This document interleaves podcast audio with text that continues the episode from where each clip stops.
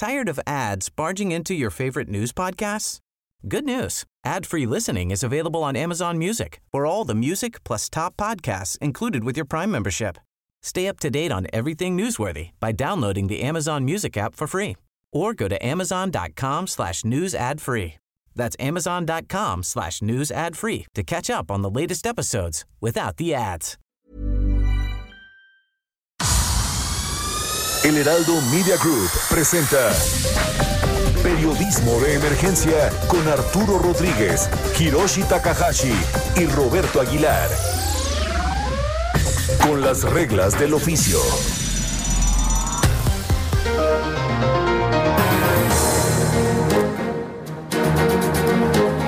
Bienvenidos a Periodismo de Emergencia en esta emisión inaugural de una propuesta periodística que estoy convencido va a ser de su interés. Yo soy Arturo Rodríguez y es un gusto saludar a mi colega Hiroshi Takahashi. Muy buenos días Arturo, gracias por acompañarnos. Estamos muy seguros de que van a estar con nosotros en las próximas entregas en esto que trataremos de hacer, como le habíamos platicado con nuestro compañero Alejandro y con Sofía, un espacio de periodismo sonoro. Básicamente lo que hacemos en las redacciones, una traducción para que usted esté muy bien informado, incluso los fines de semana y más si no tiene tanto tiempo.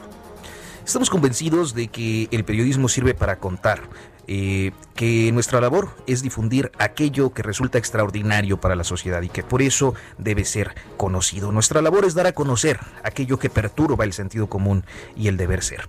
Sabemos que para eso hay reglas, cánones, estructuras que se expresan en los diferentes géneros periodísticos, es decir, la noticia, el reportaje, la entrevista, la crónica, el análisis. Cada uno de estos géneros necesarios para que las y los ciudadanos cuenten con los elementos indispensables para reflexionar su entorno. Hasta ahí llega nuestra tarea y ya es cosa de quienes son receptores de nuestro trabajo, si así lo deciden, que puedan reflexionar transformar, debatir, actuar. Nosotros, apegados a las reglas del oficio, estamos aquí reivindicando la definición de Vicente Leñero. El periodismo no provoca cambios en la sociedad, el periodismo cuenta lo que en la sociedad sucede. Y con esa convicción y esa coincidencia con Hirochi y también con nuestro compañero Roberto Aguilar, iniciamos hoy Periodismo de Emergencia. Roberto Aguilar, te saludo. ¿Qué tal? ¿Cómo estás? Muy buenos días. Pues eh, muchas gracias por la oportunidad y sobre todo por esta línea, como tú comentas al inicio, de pues dar a conocer esta información y muchas otras vértices de temas tan importantes, sobre todo desde esta trinchera que yo manejo desde hace muchos años, que es la parte de negocios y la parte corporativa. La verdad, muchas gracias por la, por la oportunidad. Me siento muy afortunado de compartir los micrófonos con pues con gente que tiene muchos años y mucha experiencia y sobre todo mucho talento y vocación sobre lo que hay que hacer y como tú dices sobre esta tarea principalmente enfocada al periodismo. Quiero eh, naturalmente hacer una uh, mención especial para Franco Carreño, para Isaías Robles, para Heriberto Vázquez, que han posibilitado la realización de este espacio y de manera destacada de Juan Manuel Ramírez Cancino, que es nuestro productor, Enrique Aguilar, que está en los controles técnicos, eh, pues haciendo posible que podamos llegar hasta usted. Hiroshi Takahashi, iniciamos. Pues vamos a platicarles un poco de lo que viene esta semana. Eh, eh, estamos cerrando una semana en la que nos platicaban que había eh, muchísima información política que iba a cambiar el destino de los mexicanos, como casi cada semana. ¿Por qué no escuchamos un resumen con ese periodismo que estamos proponiendo de lo que sucedió en los últimos días para entrar en contexto? Por si quieres, platicamos con Mónica Reyes. Mónica, buenos días. Buenos. Próximo pasado, la noticia que debes saber. Claro que sí, con mucho gusto aquí estamos informándoles. La semana inició pintada de verde, con una protesta a favor de la legalización del aborto que devino en confusión, agresiones al cinturón de la policía capitalina, que intentó evitar el paso de contingentes al zócalo. Uso de extintores y gases fueron respondidos con pintas, objetos contundentes, golpizas sobre mujeres agentes y la detonación de una bomba molotov en medio del encapsulamiento. Escuchemos.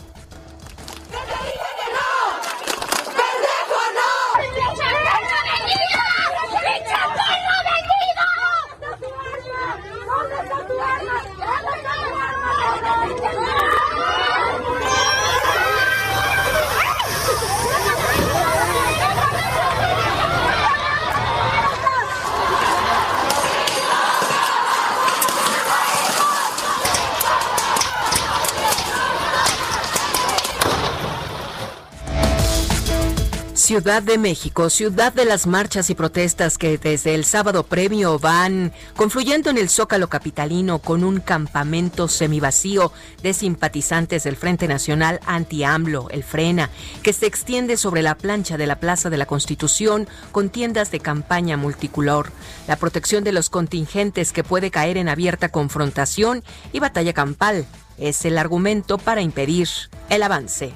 Para nosotros es muy importante la participación, quienes verifiquen que en efecto no hay abuso policial, no hay represión, que lo que hay es esencialmente una contención, un uso eh, de distintos mecanismos que están en el protocolo para evitar el daño a otras personas sobre todo. Entonces, eh, se tiene preparado tanto para el día de hoy como eh, el día de ayer, que ustedes pudieron ver la actuación eh, de la policía de la ciudad, siempre en contacto con derechos humanos, con la Secretaría de Gobierno, y para el 2 de octubre, que también hay diálogo con eh, pues los principales promotores de la demostración pública. El fenómeno se complica por las acusaciones sobre una de las activistas que en otra protesta feminista mantiene tomadas las instalaciones de la Comisión Nacional de Derechos Humanos. Hicieron llegar información de una mujer de altos recursos económicos. El nombre de esta persona es María Beatriz Gasca Acevedo. El 12 de septiembre eh, se le vio entregando, eh, todo esto está en redes sociales, se le vio entregando víveres desde un auto de lujo a Cuba 60. El 14 de septiembre fue una de las oradoras principales en lo que se llamó el Antigrita. Eh, ella es quien está ayudando a poner los cuadros intervenidos en subasta. ¿Quién es ella? Desde mayo de 2018 se desempeña como vicepresidenta de Recursos Humanos de Yin Group, el inicio de semana evolucionó en múltiples temas de las cifras de COVID que el gobierno pide, en voz del subsecretario de Salud, Hugo López Gatel, no atender. Con los 78 mil muertes a cuestas de un escenario en el que, insiste, hay una reducción sostenida en los indicadores de contagio. En 124 días de la nueva normalidad seguimos con el proceso del semáforo, estamos en la semana 40 del año.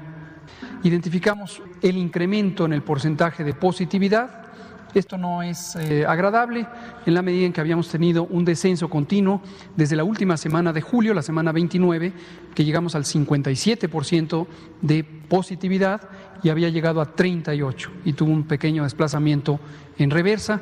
En este momento 4 de cada 10 en la semana 38, que es el corte de información de hace dos eh, semanas. Hemos continuado ya nueve semanas, si llegamos a este sábado con descenso o incluso eh, una meseta, un cambio cero en la frecuencia de casos semanales, seguiremos en una tendencia de nueve semanas en descenso. La semana abrió con menos 10. Pero ante todo la atención se concentró en la consulta propuesta el 15 de septiembre por el presidente Andrés Manuel López Obrador, un proceso polémico que se debate entre la constitucionalidad y la inconstitucionalidad que corresponde resolver a la Suprema Corte de Justicia de la Nación en términos de racionalidad jurídica, pero que el presidente pide sea atendiendo el clamor del pueblo. Pues es un día importantísimo el día de hoy, porque va a resolver la Suprema Corte la realización o no de la consulta para eh, iniciar procesos de conformidad con la ley contra los expresidentes de México. Es un día muy importante. Eh, yo espero que se resuelva bien esto es la esencia de la democracia. Entonces, que no se le niegue al pueblo su derecho de participación. La Suprema Corte ha tenido una sesión polémica el primero de octubre, una de las sesiones que el propio presidente López Obrador ha dicho determina la existencia o no de la democracia participativa, más allá de la consulta para que sea la sociedad quien decida si deben ser enjuiciados los expresidentes Carlos Salinas de Gortari, Ernesto Cedillo, Vicente Fox, Felipe Calderón y Enrique Peña Nieto. Es constitucional la materia de consulta popular a que este expediente se refiere. Segundo, la pregunta aprobada por el Pleno de la Suprema Corte de Justicia de la Nación en términos de lo previsto en el artículo 26, fracción segunda de la Ley Federal de Consulta Popular es la siguiente. ¿Estás de acuerdo o no en que se lleven a cabo las acciones pertinentes con apego al marco constitucional y legal para emprender un proceso de esclarecimiento de las decisiones políticas tomadas en los años pasados por los actores políticos, encaminado a garantizar la justicia y los derechos de las posibles víctimas? Al final, la votación dividida 5 a 6 determina la procedencia constitucional, pero paradójicamente ha cambiado por completo la pregunta, pues de 52 palabras solo conserva nueva de la propuesta presidencial, que pese a todo critica la generalidad, pero confía en que la sociedad entienda.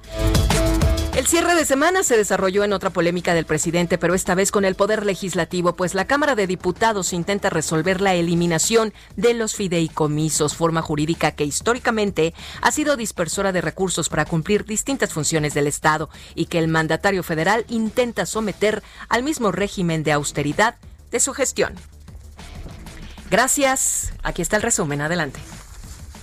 Muchísimas gracias. Estamos platicando precisamente de que esta decisión de la Suprema Corte de Justicia fue la que dominó eh, las redacciones esta semana, además de los fideicomisos que quedó un poco de lado, pues vino a cerrar la semana hasta antes de que Donald Trump anunciara que había sido contagiado de COVID.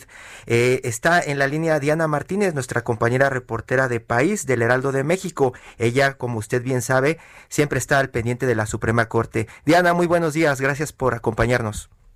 Tal, ¿cómo están? Buenos días. Cuéntanos por qué hubo tanta polémica y al final por qué parece que todo ese, todo ese conflicto que se estaba generando se apagó en minutos. Sí, pues pasaron 16 de los 20 días que la Suprema Corte de Justicia de la Nación tenía para analizar la petición de consulta popular para enjuiciar a expresidentes de la República y finalmente el jueves pasado se realizó una de las discusiones más esperadas en la Corte. Recordarán que el 24 de septiembre se hizo público el proyecto del ministro Luis María Aguilar de una forma poco usual porque se difundió en un tuit de la Suprema Corte.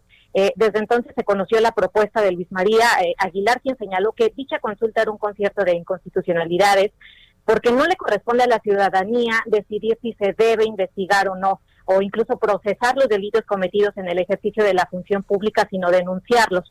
Además que se ponen en riesgo los derechos de las víctimas de esos delitos y se vulnera la presunción de inocencia de los exmandatarios. El señalamiento de Aguilar pues era claro, no se puede someter a consulta lo que ya está en la ley.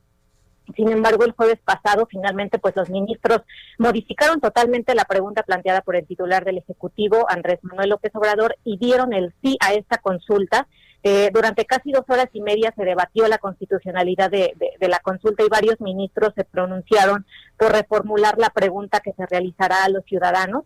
Contrario a lo que plantea el proyecto de Aguilar, el presidente de la Corte, Arturo Saldívar, aseguró que la consulta no busca restringir derechos humanos y rechazó que se presente a alguien como culpable, pues no se asume que las personas que se mencionan son responsables ni tampoco se busca que la ciudadanía decida su culpabilidad.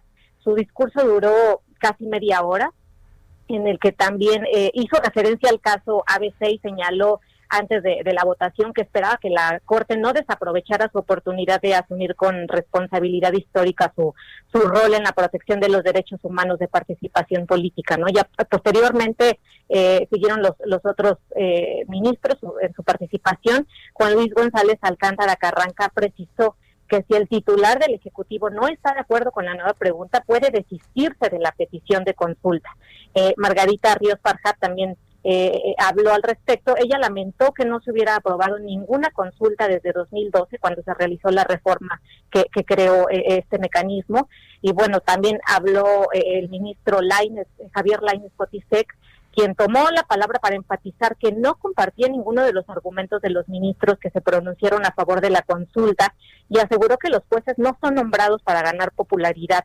Eh, eh, posteriormente, la ministra Norma Piña coincidió en que la consulta es inconstitucional, pues ella señaló que, la, que ni la Carta Magna ni las leyes tienen impedimentos para poner a disposición de la justicia penal a los expresidentes. ¿no? Enfatizó mucho en que su responsabilidad como ministra es no ceder a más presiones que las que provienen exclusivamente de su mandato como, como jueza constitucional. Eh, posteriormente, después de que los 11 ministros expusieron sus opiniones, pues con seis votos a favor validaron la consulta.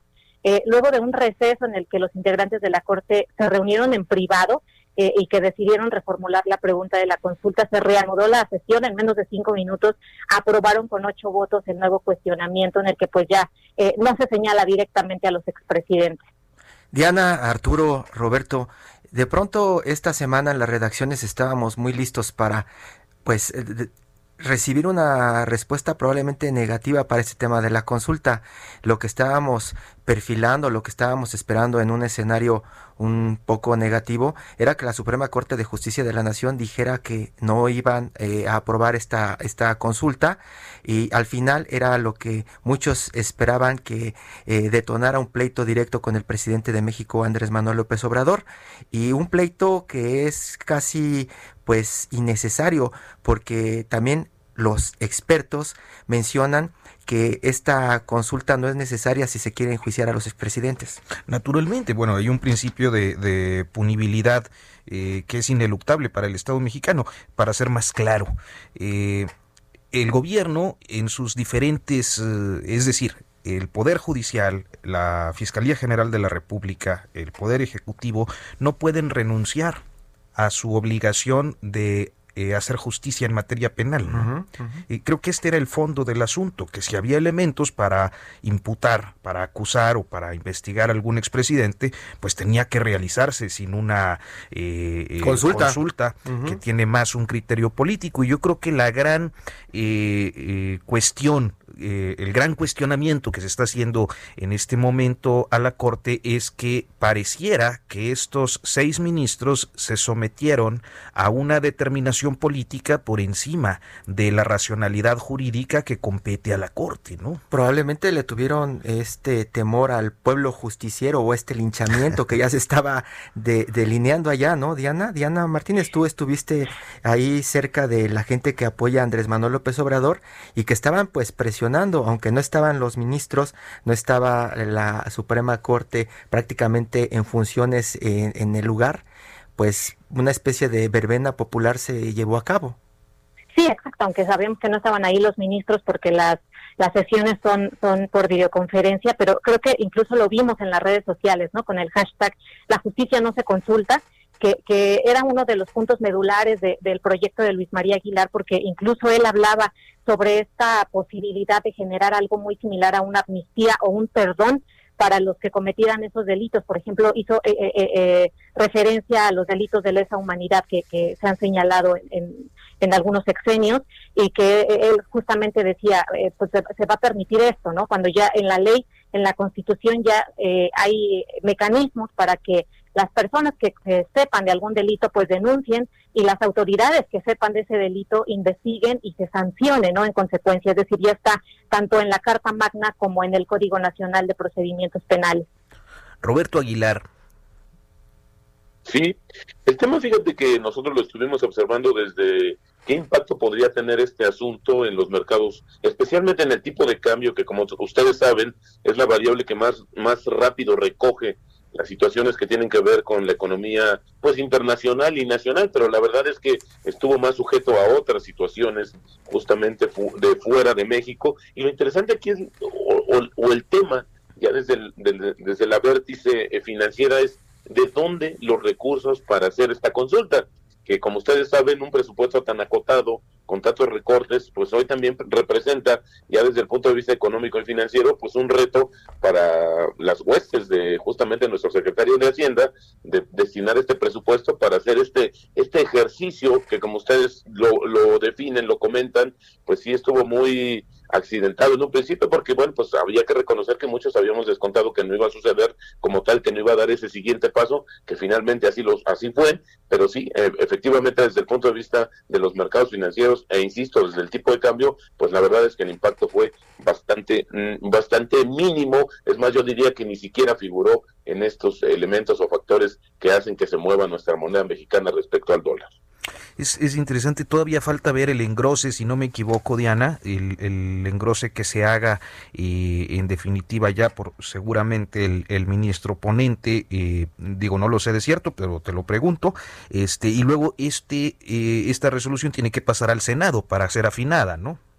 Exactamente, ya eh, la Suprema Corte tiene que notificar al Senado, de hecho el plazo se vence el lunes, próximo lunes, eh, ya eh, tenían pues las 24 horas, por eso es que justamente desde el tuit, no sé si, recuerdan ese tuit donde se dio a conocer el proyecto, ya especificaban que la, la, sesión se iba a realizar el primero de octubre, justamente porque el 5 ya tenían que enviar eh, la, la, resolución al Senado. Es el tema de los tiempos de esta consulta, ¿no? O sea, se tiene que pedir en los primeros 15 días de septiembre, este, es eh, inmediatamente enviar a la corte y la corte tiene que resolver. O sea, es, es uh, muy precipitado, es un mes. Sí, es lo que estaban diciendo, era una presión muy grande para la Suprema Corte y pues todo apuntaba que íbamos a tener un gran pleito para los siguientes meses. Se desactiva este pleito, aunque la Suprema Corte, tú dime, la percepción, Diana, queda como uno de los elementos del Estado mexicano que se vulneró en los últimos días. Sí, sobre todo porque en las últimas consultas que, que, también eh, se, pidió a la Corte que se pronunciara, pues ninguna había sido aprobada, también como lo señaló la ministra Margarita Ríos Farjat. Entonces, en esta pues había muchísima expectativa, creo que por lo menos en los últimos casos que ha traído la Corte, no veíamos algo, algo así, en donde todos lo esperaban eh, al interior de la Corte y al exterior. Creo que, que muchas personas estábamos al pendiente de, de la sesión, incluso había quien lo comparaba como una final de, de, fútbol, ¿no? También tuvieron el tiempo extra, nada más que en este caso fue para, para saber cuál, cómo se iba a reformular la, la pregunta, ¿no? Pero desde la ley Bonilla, la discusión de la ley Bonilla, en donde pues prácticamente ya estaba clara la votación, eh, no, no veíamos algo así. Roberto, es interesante que eh, teniendo esta lógica de la política de austeridad, este, se esté ah, pues planteando justamente una necesaria ampliación presupuestal, además para el INE, que eh, del que tanto se ha quejado el presidente, este, de sus uh, recursos amplios eh, y de manera destacada porque además entiendo que la consulta no se puede empatar con la elección eh, federal intermedia del próximo año, sino que va a ser un mes después. Entonces vamos a estar ante dos procesos, ¿no? Totalmente. Y, y esta insistencia, esta contradicción de ver que por una parte está el tema de los fideicomisos y otras estrategias o alternativas que está buscando para justamente apretarse más el cinturón y llevar esta austeridad a un nivel mucho más agresivo, diría yo, pues también sí contradice esta, esta este tema que tiene que ver con una, una visión que yo pensaría que tiene que, que está mucho más enfocada al tema al tema político electoral más que una un fundamento como ustedes lo han dicho pero creo que que, esta si lo vemos en, en el escenario general de la situación que tiene que ver con los recursos del gobierno, que pues la verdad es que ahí se está como con, hay una contradicción muy clara y sobre todo es ver de dónde más vas a recortar algo que ya está bastante limitado justamente para hacer este ejercicio que haya tenido la justificación o que se haya determinado de esta manera, pues que al final del día representa también una un reto para las finanzas de este país, que ya de por sí están bastante dolidas con esta política de austeridad que cada vez está tirando más a una situación mucho más eh, eh, eh, extrema, que está haciendo que ya incluso los inversionistas o la gente que está viendo algunas situaciones directamente con el gobierno, pues hable de una inoperatividad porque ya no hay el personal, porque ya no hay los, las suficientes manos que atiendan muchos de los trámites que son vitales y necesarios en esta situación. Si queremos que la economía mexicana, pues obviamente eh, rebote más rápido de lo que uno eh, se pudiera esperar, no como lo dice el presidente. Yo creo que hay un tema que incluso, por ejemplo, en el caso de Estados Unidos ya han fijado que tres, de tres a cinco años para regresar a los niveles previos al coronavirus. Diana Martínez, muchísimas gracias por el enlace y vamos a hacer nuestra pausa Vamos a una pausa. Volvemos.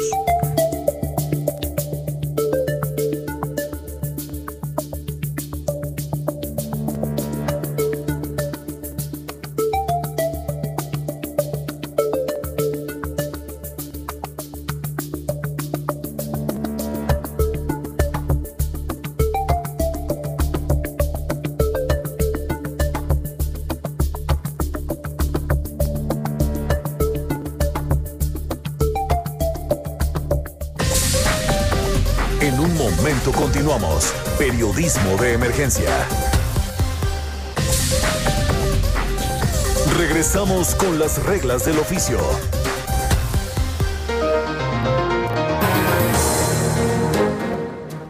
Desde la mañana con 30 minutos, muchas gracias por continuar con nosotros. Le vamos a platicar ahora de otra nota que rompió la semana. Donald Trump anunció que tiene COVID. Casi pues eh, de madrugada acá en la Ciudad de México y anunciaron ayer que lo internaron prácticamente todas las cadenas de noticias internacionales estaban transmitiendo esa imagen de Donald Trump siendo transportado desde la Casa Blanca en helicóptero a un hospital militar. Israel López, editor de Orbe, la sección internacionales del Heraldo de México, está en la línea. Israel, muy buenos días. Cuéntanos del impacto que tuvo en la redacción y también el eco que tuvo internacionalmente este, esta confirmación de Donald Trump después del anuncio, el primer anuncio de Hope Hicks. ¿Qué tal, Hiroshi? Buenos días, te, saludo con gusto.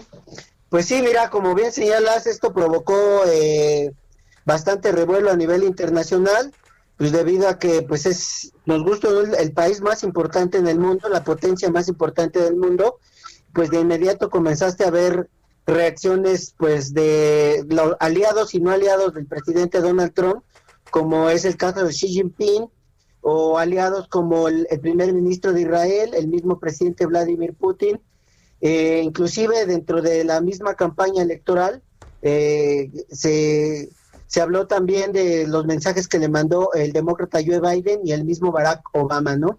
Bueno, pues ahora estamos viendo que el presidente Trump, pues de acuerdo a fuentes cercanas y lo que dice el New York Times es que ha presentado un poco de fiebre eh, y que le ha costado un poco trabajo respirar, aunque pues ya está tomando un cóctel de medicamentos bastante importantes para que tratar de revertir esta situación. Israel, más que eh, estar hablando de pronto, como están repitiendo las cadenas minuto tras minuto, acerca de si Donald Trump puede respirar, no puede respirar, si Melania o la gente cercana a su primer círculo está enferma, Cuéntanos del impacto que tuvo o la interpretación que le están dando los analistas a el problema que está generando para Estados Unidos prácticamente al decir que tiene COVID-19 un mes antes de las elecciones.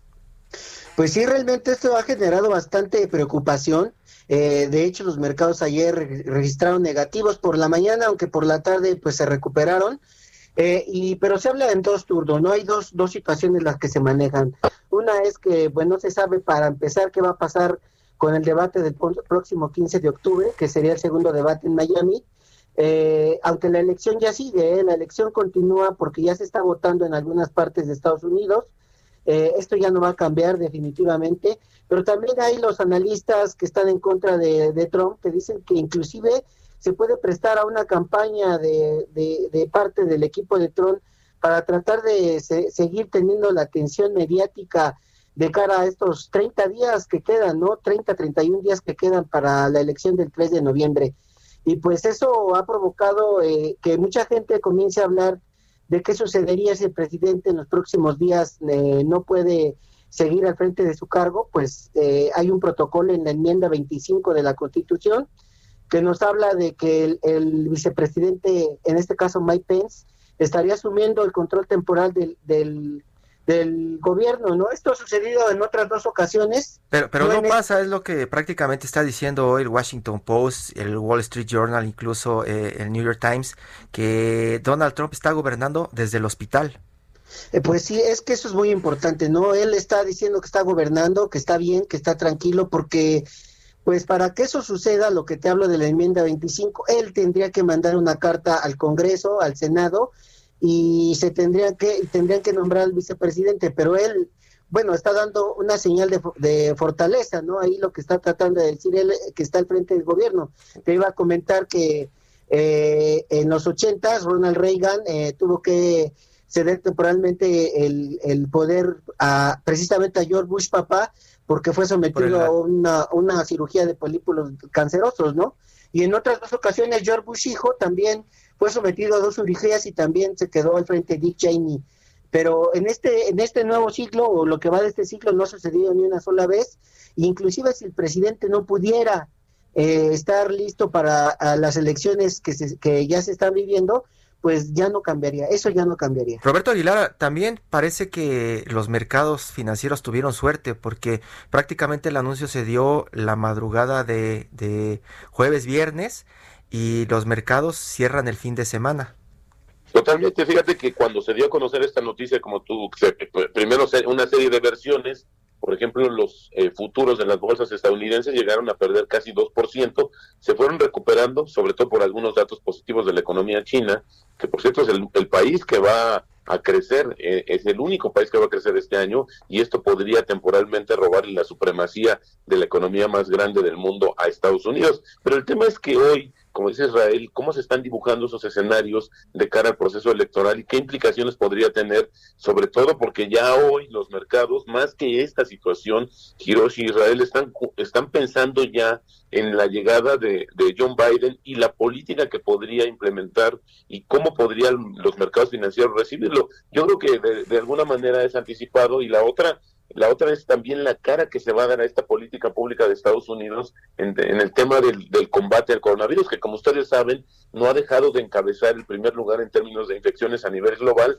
aunque, aunque la India se está acercando peligrosamente a desbancarlo. Esto tiene que ver mucho con estos dimes y diretes, una situación bastante grave que enfrentó el presidente estadounidense con los gobernadores de los estados sobre esta falta de alineación de algunas políticas, porque a lo que me refiero es que algunos estados habían decidido pues ciertas situaciones de distanciamiento social y otros estados, por lo contrario, las habían eh, eh, incrementado y esto pues hacía un escenario bastante complejo. Hoy, preguntándole a los estadounidenses, la mayor preocupación que tiene que haber pues es el tema económico y después el tema de la salud. Así es que para jugar estas cartas creo que hoy ya los mercados estarían incluso descontando una potencial pérdida de las elecciones del presidente Donald Trump pues bueno, es uh, eh, un episodio complejo, ¿no?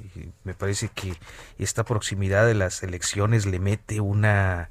Eh, le mete mucho ruido y, y, Arturo, de pronto también nos hace preguntarnos qué va a pasar en México. Primero fue el anuncio, Isra, eh, Roberto lo recuerdan bien, de Jair Bolsonaro en Brasil, él desafiando el COVID-19 y de pronto, pues con la enfermedad cae ahora Donald Trump y muchos se preguntan en la calle ¿Cuándo el presidente de México eh, comenzará a promover el uso del cubrebocas? Es, increíble esa parte, ¿no, Roberto? sí, en este, ah, perdón. Sí, en este sentido. Sí, sí, Roberto. Sí, Roberto. perdón. perdón, perdón, Israel, perdón. A ver, adelante Roberto y luego Israel. Este, rápidamente nos quedan dos minutos. Dos minutitos. rápidamente decir que bueno, esto también tiene que ver, como dice Hiroshi, con cuál va a ser la, la postura que el resto de los primeros, de los mandatarios van a asumir hacia el tema del coronavirus y sobre todo también ver si esta implicación no hace que se acelere la preocupación. Yo decía, las políticas públicas de salud en Estados Unidos que van a estar encaminadas justamente, esto va a ser un, un antes y un después para ver si hay una situación donde se alineen estas definiciones o estas decisiones de, de, salud para que en todo caso pues se hagan más homogéneas. Hemos visto el caso de esta pelea y no es exclusivo de Estados Unidos, vemos el caso de Francia, vemos el caso de España y otros países donde han chocado estas determinaciones de carácter local con las determinaciones a nivel del gobierno central y creo que esto también podría empujar a buscar una alineación, que creo que esto sería un buen mensaje dentro de lo que estamos viendo del contexto ya de eh, pues el anuncio oficial de lo que tiene el presidente Donald Trump y todos pendientes de la evolución sobre esta infección. Claro, es interesante esta parte de la de las diferencias, ¿no? Eh, lo estamos viendo justo en Madrid, con Madrid eh, respecto al gobierno de Pedro Sánchez eh, que amanecimos eh, precisamente con las nuevas medidas para, el, para contener el rebrote Este, y un reclamo muy enérgico al presidente, ¿no? Alemania diciendo que viene lo peor, eh, Israel cerrando otra vez las fronteras. Israel, pues tú tienes todo ese contexto. Sí, pues este, desde la semana pasada, cuando se anunció lo que iba a suceder en, en España, en Israel, pues eh, vimos eh, olas de gente protestando en contra de estas decisiones, porque como bien dice Roberto, lo que más ha afectado es el rubro económico y luego pues el de salud, ¿no? Evidentemente, eh, esto pues le está generando pues, muchos problemas a la gente y a los gobiernos incluso también, ¿no? Pero además pues quería señalar rápidamente que eh, es muy característico que pues le, sucedió a los, a los gobiernos populistas, como bien señalas Hiroshi, y también a Boris Johnson, ¿no? Fue el primero, de hecho, el que le pasó.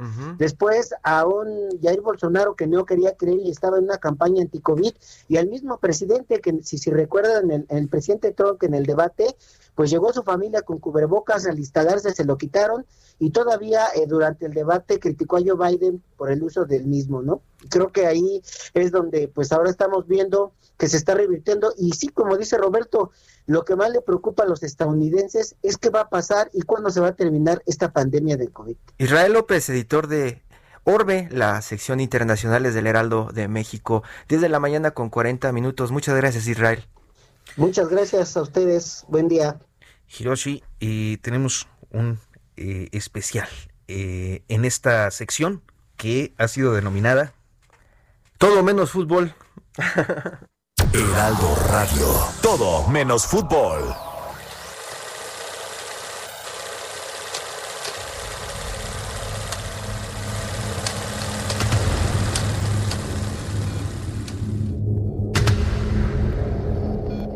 ¿Sabes si hay planes de hacer en algún momento de la vida alguna película sobre este sexenio? Por supuesto. ¿Tú crees que nos íbamos a quedar tranquilitos? No lo sé. no, claro que no. Ajá. Sí la va a ver. Sí la va a ver. Buenísimo. Y una de dos. O se llama El Pueblo Bueno, o se llama Primero los Pobres, o se llama... Esto a saber. Pero por ahí está, ¿eh? Okay, Tenemos una un guion formidable, complicadísimo, complejísimo, enorme película, casi épica. Ahora, no es complicado eso, digamos, mm, en términos de que pues finalmente es un sexenio que pues como que comenzó, o sea, llevamos poco tiempo relativamente, no sé. Sí, pero hay muchas cosas que decir, por supuesto. Claro. Pero fíjate que nuestro objetivo, ya lo habíamos hablado Luis y yo, él, él, es quien escribe, por supuesto, ¿no? Pero lo platicamos normalmente. Me decía, yo creo que el siguiente objetivo nuestro es la gente, el ciudadano. Te voy a explicar. El ciudadano mexicano, pues de los últimos tiempos, tiempos canallas, pues es intolerante, es este, hay muchísima soberbia, hay mucha, mucho enojo, mucho encono, hay mucha violencia, hay mucha violencia que se generó todos estos sexenios acumulados de, pobreza, de despojo. La gente lo sabía, estaba enojada y este y la, la eh, corrupción terrible, ¿no? Terrible, sobre todo en este último sexenio que pasó. Entonces la gente estaba muy enojada y su enojo se manifiesta Así, por ejemplo, los pinches abusadores y feminicidas, pues es que están todos jodidos y se sienten como agredidos y están pobres y están sin ánimo de ser buena persona. Entonces, evidentemente hay todo eso. Y entonces esa era nuestra, ese es nuestro objetivo principal, ¿no? Claro, ya con esta otra opción que nos da la cuarta transformación de que besos abrazos y no balazos, pues hay un montón, hay, hay, ahora sí que hay un campo grande para, para jugar con el cine. Sí, totalmente, hay, hay, mucho de donde, hay mucha tela de donde cortar, ¿no? Sí, sí, yo supongo que, que el próximo año hacemos, claro, se nos, se nos vino el, el coronavirus y tuvimos que frenar, pero ya, ahorita ya hubiéramos filmado con Luis.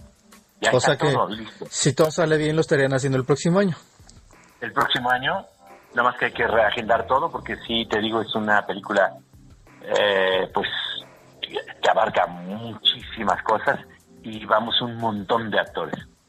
Por mandato del pueblo. ¿Apoyas la causa de Andrés Manuel? Que, que sé que así es. Este, y que lo apoyas ciegamente. No, no, ciegamente tampoco. No. No ciegamente. Por supuesto que no. Ok.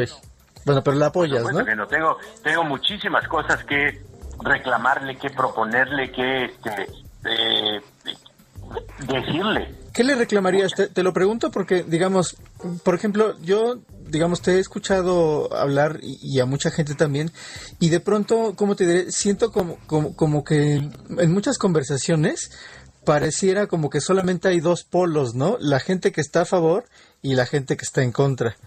Y luego Sí, siento que pues la- hay mucha gente en medio, ¿no? Que ni- no necesariamente está a favor y no necesariamente está en contra, ¿no? Simplemente... Claro, pero la polarización es, es evidentemente es eso, son Sí. dos polos que se rechazan, se atraen y se rechazan. No, y es un hecho tiempo. que existe, claro, la polarización Pero en si este no momento. existiera, si no existieran los unos, tampoco existirían los otros. Entonces, Claro. por ejemplo, te puedo decir que los que hicieron esa carta, que por supuesto hay muchos que los pusieron en nombre y no firmaron, Ujú. de estos 650 o 600 no sé cuántos intelectuales, Sí. pues, evidentemente si ellos hacen una carta, hay un chingo de gente que debería responder, porque si no respondes, entonces tal parece que solamente 600 y tantos están en contra y nadie Sí. a favor. Sí. Y cuando sale alguien a favor, entonces dicen, ay, se está polarizando la situación. pues no, así es. Claro, ¿no? claro. Pues, si alguien habla, pues el otro tiene que responder. Yo, por ejemplo, siempre lo decía, y estoy en un chat en donde digo, bueno, a ver, si sale, si salen estos señores de, de ¿cómo se llaman los que estaban, que no estaban en sus tiendas de campaña? Sí, claro, Los de claro. frena. Si salen los de frena y se manifiestan, qué bueno que se manifiesten. Y yo decía, pero el día que nosotros, los que a favor de la cuarta transformación, convoquemos a una manifestación, vamos a barrer a todos esos porque van a ser millones. Y habría que hacerlo porque es, es muchísima, muchísimo ataque en contra de Andrés Manuel y que nadie saliera a defender su postura, no, no Andrés Manuel, sino su postura, Sí, porque eso sí, es lo sí. importante. Lo importante no es Andrés Manuel, nosotros somos los que tenemos que responder a esas posibilidades, ¿no? Entonces eso es lo que ocurrió y la polarización pues será por eso. Pero hay muchas cosas que, que pedirle, que eh, proponerle, que exigirle. Muchas. Entre ellas, por ejemplo, pues yo lo sabía, desde que era jefe de gobierno, yo lo dije en alguna ocasión, pues a él no le importa el teatro. Pues no, yo creo que no lo conoce. No va al teatro, ¿no? Y punto, punto. No le podemos pedir que, que vaya porque pues era como, oiga, usted es el jefe de gobierno, tiene que ir al teatro, tiene que darse cuenta. Pues no, es muy difícil. Sí, sí. Ahora es presidente y mira, te voy a decir la verdad, Alejandro, hay, hay cosas que son prioridad. Yo sigo Sí, pensando en eso. totalmente. Tenemos más de tenemos más de 10 millones de personas en la hambruna, con debilidad mental, porque no comen bien.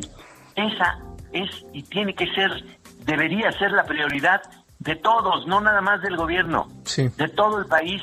Tenemos que sacar a flote a toda esa gente, por lo menos que coma, que sus niños ya no tengan desnutrición, porque se puede, perfectamente se puede. Y después veremos si entonces hay más dinero para el cine. Pues, Mira, nosotros nos quejamos muchísimo. Los, los bailarines, uy, perdóname, los bailarines apenas comen. Nosotros queremos más películas y queremos ir a festivales y queremos este y las películas cuestan un chingo de dinero. Entiendo de qué estoy hablando. Pero los bailarines, los teatreros, simplemente hay gente en el teatro que intenta, intenta intenta y no tiene chance de comer de su trabajo y son muy buenos actores. Entonces, perdón, pero no me voy a poner a pelear porque queremos hacer más de 200 películas. Hay Claro. un chingo de prioridades, hay muchas prioridades y se tienen que resolver. ¿Cuál es tu visión, cuál es tu, tu, tu opinión de la política cultural que se está llevando a cabo en la 4T, tomando en cuenta justamente que no es algo que dependa de Andrés Manuel porque él está en lo suyo, ¿no? Sino que hay una Secretaría de Cultura que se encarga de eso, ¿no? Yo creo, yo creo que, que no es la gente adecuada, que porque, porque está aprendiendo. Está aprendiendo. Ellos no estaban. ¿No? Ya no es este. Ya no es el que estaba como, como al frente del eh, CNA. O sea, Sí. ya no es Tovari de Teresa, ya no son estas personas que por años estuvieron en ese eh, en ese mundo. Entonces son gente nueva y son gente, pues sí, honesta, bien intencionada, pero que no maneja perfectamente todas estas circunstancias, todas estas cosas. Es un poco como los políticos, aunque en este caso estamos hablando de funcionarios, que bueno, pues algunos son políticos, algunos no Sí. Pero es un poco como los políticos. ¿Cómo vamos a tener políticos honestos, honrados y decentes si nunca los hemos tenido? Si son tres, no, pues está cabrón. Entonces, si tienes que meter a un montón de gente para que eh, contienda para gobernador, puta, pues, pues haces lo posible por poner a gente honesta, gente decente, gente trabajadora, pero no tienen la menor idea de lo que es la política porque nunca ha estado en la política. Entonces es- se está aprendiendo, se está avanzando a pasos muy lentos, ¿no? ¿Por qué? Porque si pones a uno que ya era avesado político, él está acostumbrado a lo de antes. Sí, Ahí claro. creció. Esa fue su, su universidad, fue esa, la corrupción. Y entonces, pues, pues eso sabe hacer. A lo mejor resuelve y todo, pero necesita dinero para resolver. Y esa es la bronca. El poco dinero que dejaron todos estos cabrones que pidieron tanto din- dinero prestado y que pusieron al país, este, pues, a pagar quién sabe por cuántos años Sí. y por cuántas generaciones una deuda impagable, pero nunca estuvimos conformes, nunca estuvimos a gusto. La, la, la, la cultura siempre ha estado muy empobrecida, siempre.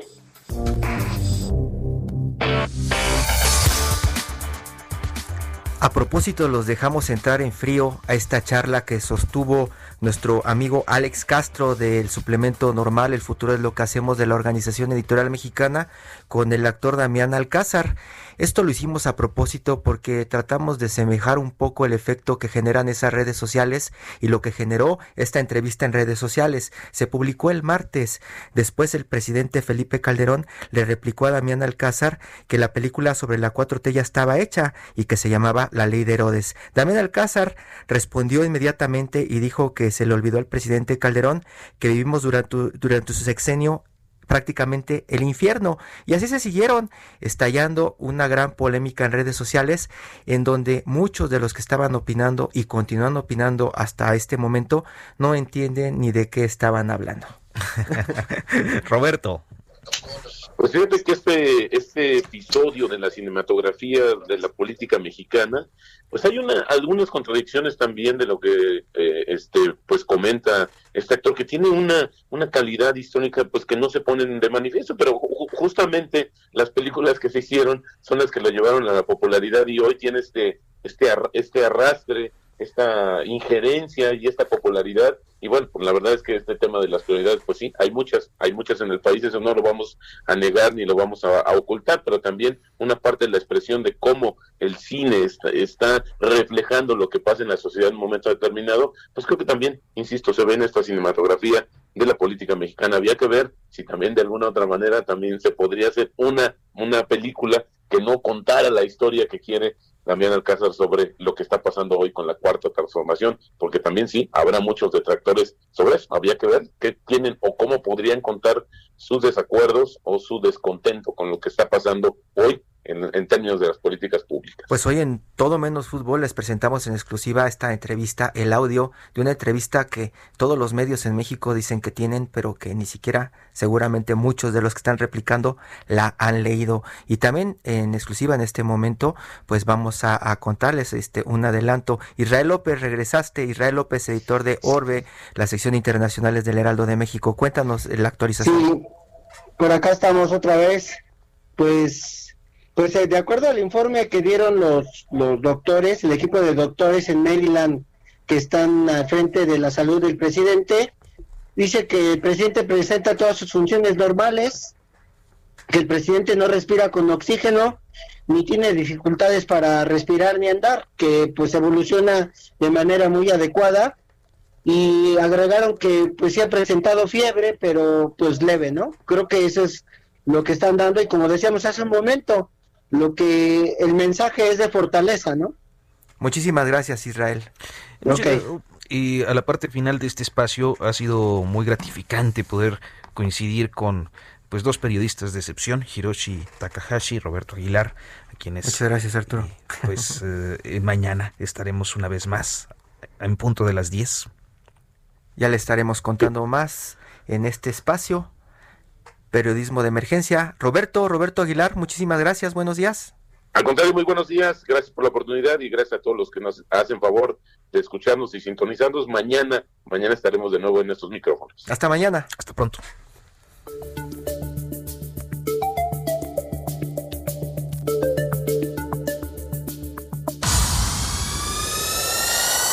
Esto fue Periodismo de Emergencia, con las reglas del oficio.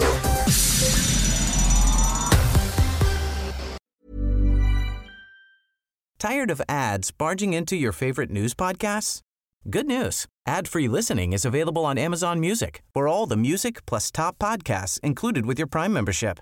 Stay up to date on everything newsworthy by downloading the Amazon Music app for free or go to amazon.com slash news ad free. That's amazon.com slash news ad free to catch up on the latest episodes without the ads.